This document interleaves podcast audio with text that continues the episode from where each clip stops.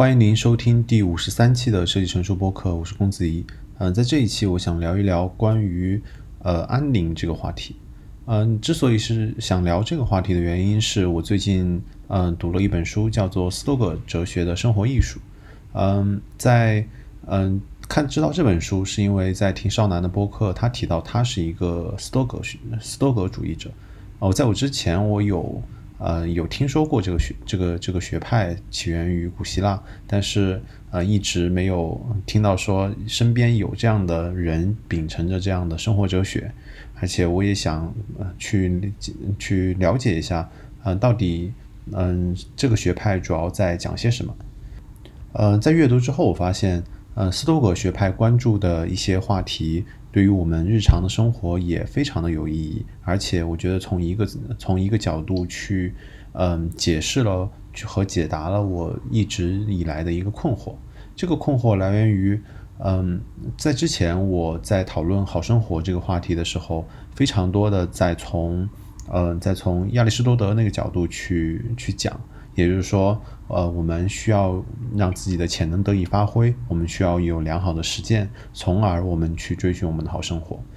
嗯，但是不可否认的是，当我们在追寻和想要达成某件事情的时候，比如说我想要自己的潜能得以发挥，那其实很会面临很多实际性的问题。比如说，我要了解我自己到底擅长做什么，我就要去发掘我。在我的能力范围内，在我的爱好的范围内和这个社会需要的它的重合点，我去找到一个能够让我的自己潜能得以发挥的事情。我还有很多很多相关的一些焦虑的情绪，可能恐惧的情绪，可能也会有一些愤懑的情绪。那其实，呃，不可否认的是，我们每个人在追寻好生活的时候，会非常多的。呃，面临负向情绪的问题，也就是说，我们会非常多的面临安宁的问题。而且，我相信，包括我自己在内的很多人，其实也体会到了，虽然我们有非常呃强的可能成就的动机，非常强的想要把自己潜能得以发挥，并且一直在做事情的这样一个状态，即使有这样一个状态的情况下，我们依旧。非常难避免的，我们处于一个不安宁的状态，然而这不安宁的状态是由这些消极的情感组成的，而且能够体会到是这些消消极的情感其实也会一定程度上的影响到我们的时间，可能因为我们焦虑的情绪，我们变得很难沉下心来去学习、去做事情、去和人交流，而且有趣的是，我发现。误打误撞的看到斯多葛主义这样一个，呃，这样一个流学派的时候，我发现他们也非常关心这样一个问题。他们非常关心的是，我们如何去应对我们的消极的情绪，我们如何在，呃，一个自洽的体系下，我们既能够实现，呃，自己的实践，实现自己的潜能得以发挥，同时我们能够获得相对安宁的一个情绪状态。那这两个结合起来，也就是斯多格主义者在倡导的好生活。嗯，这样的好生活，用一句话概括，就是斯多格主义者会关注的是我们同时获得德性和安宁。而且书中提到有有趣的是，嗯，书中是这样写的：似乎苏格拉底一死，他就裂变为柏拉图和安提西尼两个人。柏拉图继承了他对于理论的兴趣，而安提西尼则继承了他对于好生活的关心。而今天我们想要讨论的，也就是嗯，理论或者是实践的另外一个部分，关于安宁如何获得。啊，这也是现代的斯多葛主义者和古希腊的斯多葛主义者的主要的区别。在古希腊时期，他们主要获得希望追寻的伦理目标是获得德性。而在呃罗马以及之后的斯格斯多葛学派，更多的保留的是关于安宁如何获得这样一个目标。呃，那么首先其实需要论证的就是安宁它的重要性。但是其实安宁的重要性其实无需非常多的论证，因为嗯它和德性是相辅相成的。一方面追求德性可以一定程度的带来安宁，而安宁反过来又可以让我们去追寻德性变得更加容易。呃，那么如何去追寻安宁，就是我下一个要关心的问题。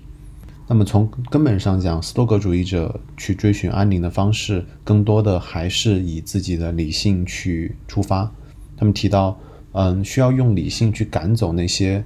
可是使我们激动或者是受使我们受到惊吓的事物，而做到了这一点，就可以保证我们去获得无法被破坏的安宁和持久的自由。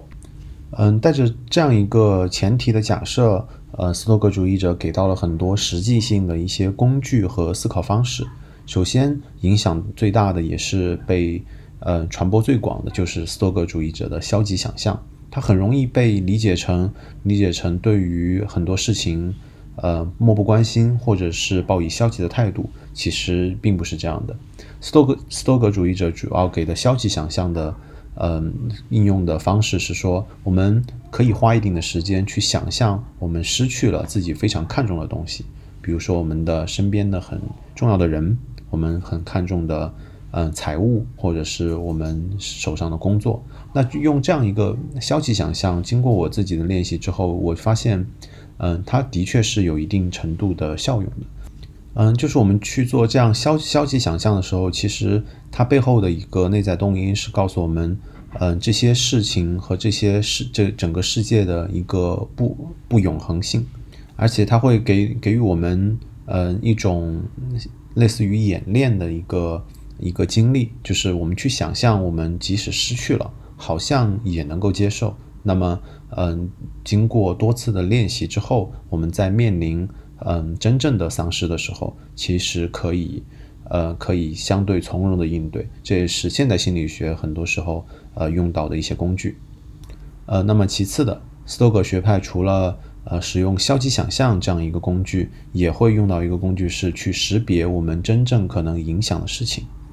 而这背后的一个目标就是，呃，我们去识别我们真正觉得有价值。而且我们能够影响的事情，我们去花我们的精力和我们的心思去影响它；而很多事情我们难以影响的时候，我们要么选择不参与，或者是我们做坦然的接受。而典型的呃斯多葛主义者马马克奥勒留其实就一直在主张的是，我们去培养我们的好的品质，这样一个途径是我们确实能够自己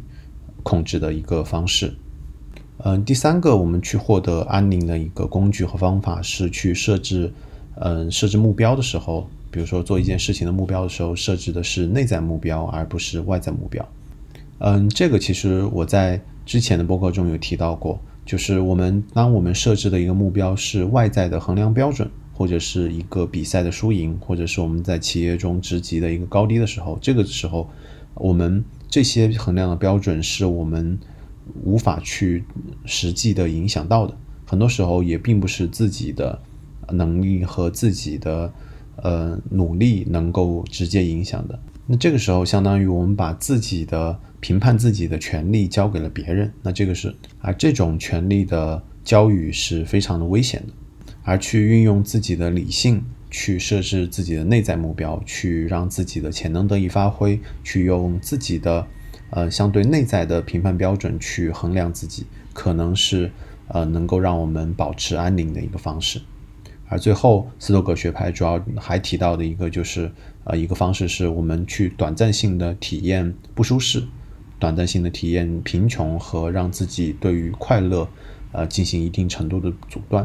这这一类的呃修行或者是这一类的工具，非常类似于宗教性的一些一些工具。而它的作用是类似于我前面提到的消极想象的一个实际的一个行动，就是我们让自己呃真实的在体验可能不那么好的呃物质上的生活，或者是呃不那么好的精神上的一个生活，让自己类似于暴露少量的病毒，让自己形成一定程度的免疫力。那我们真正在面临消极事情的时候，是能够做好一定程度的准备的。呃，那么对于财富和奢侈和以及名声的过分追求，在斯多葛学派中也是不被提倡的。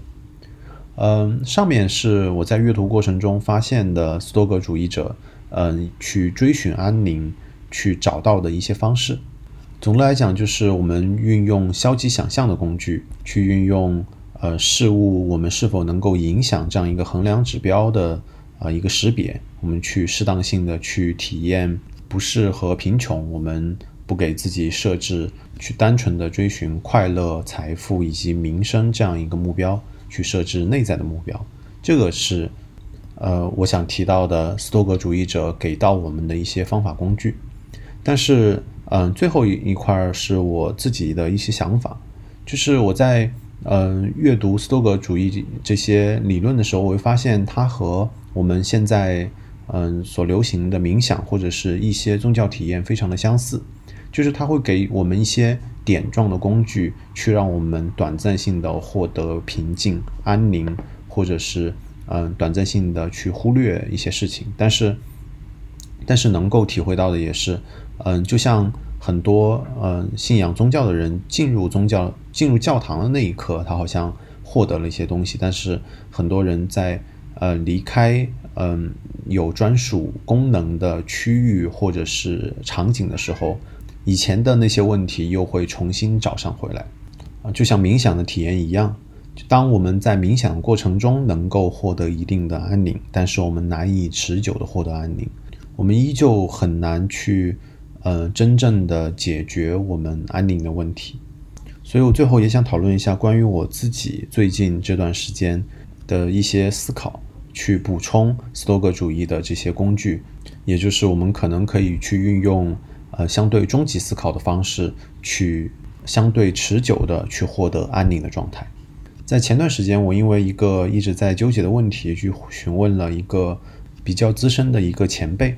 我去询问他，哎，我现在有呃 A 的选择、B 的选择和 C 的选择，他们分别对于我呃未来的一到两年可能有什么样的一个影响？而在他听了之后，他并没有正面去对我做回应，而是给了我，嗯，抛回来我一个问题。他去询问我，嗯，我在我的呃三个阶段，分别是我的嗯职业巅峰期的时候，我希望成为什么样的一个状态；我在我接近退休的时候，希望成为一个什么样的状态；以及当我快要死的时候，我希望自己是一个什么样的状态。他给我的一个思考方式是，我去通过至少是第一个状态去反推我现在应该做什么样的决定，而这种，呃，这种反推所谓终极思考的方式，可能非可以非常直接的去解去解决我当下可能面临的呃问题的一个抉择。很多时候，我也是观察自己和身边的朋友，越是年轻的朋友，或者是越是对自己的呃成就有诉求的人。可能会非常关心自己在呃现在或者是非常短的时间内呃做了什么，是否被人看到，或者是有什么样的影响力。但是嗯，在这个时候可能会有前辈的人去告诉你，你可能需要沉住气，可能需要慢一点。但是这个时候，但这个时候我们并不会去理解所谓真正的沉住气和慢一点是什么意思。这就好像。呃，我们想要跑出去，但是有人在拽着你不让你跑，这种状态是一个非常，呃，对自己的感受上是一个非常负、非常负向的一个状态。但是我现在好像理解了所谓沉住气和慢一点是什么意思。它意思是我们应该停下来去考虑一下。我们阶段性的相对远期的，可能是我们现在难以想象的远期的目标是什么？那确定这样一个相对终极和远期的目标之后，去反推我们现在应该做的决策，可能会让自己的忙碌和操劳少一点，可能会让自己的安宁的状态会更加持久和多一些。嗯，好的，非常感谢您收听第五十三期的设计成熟播客，我们下期再见。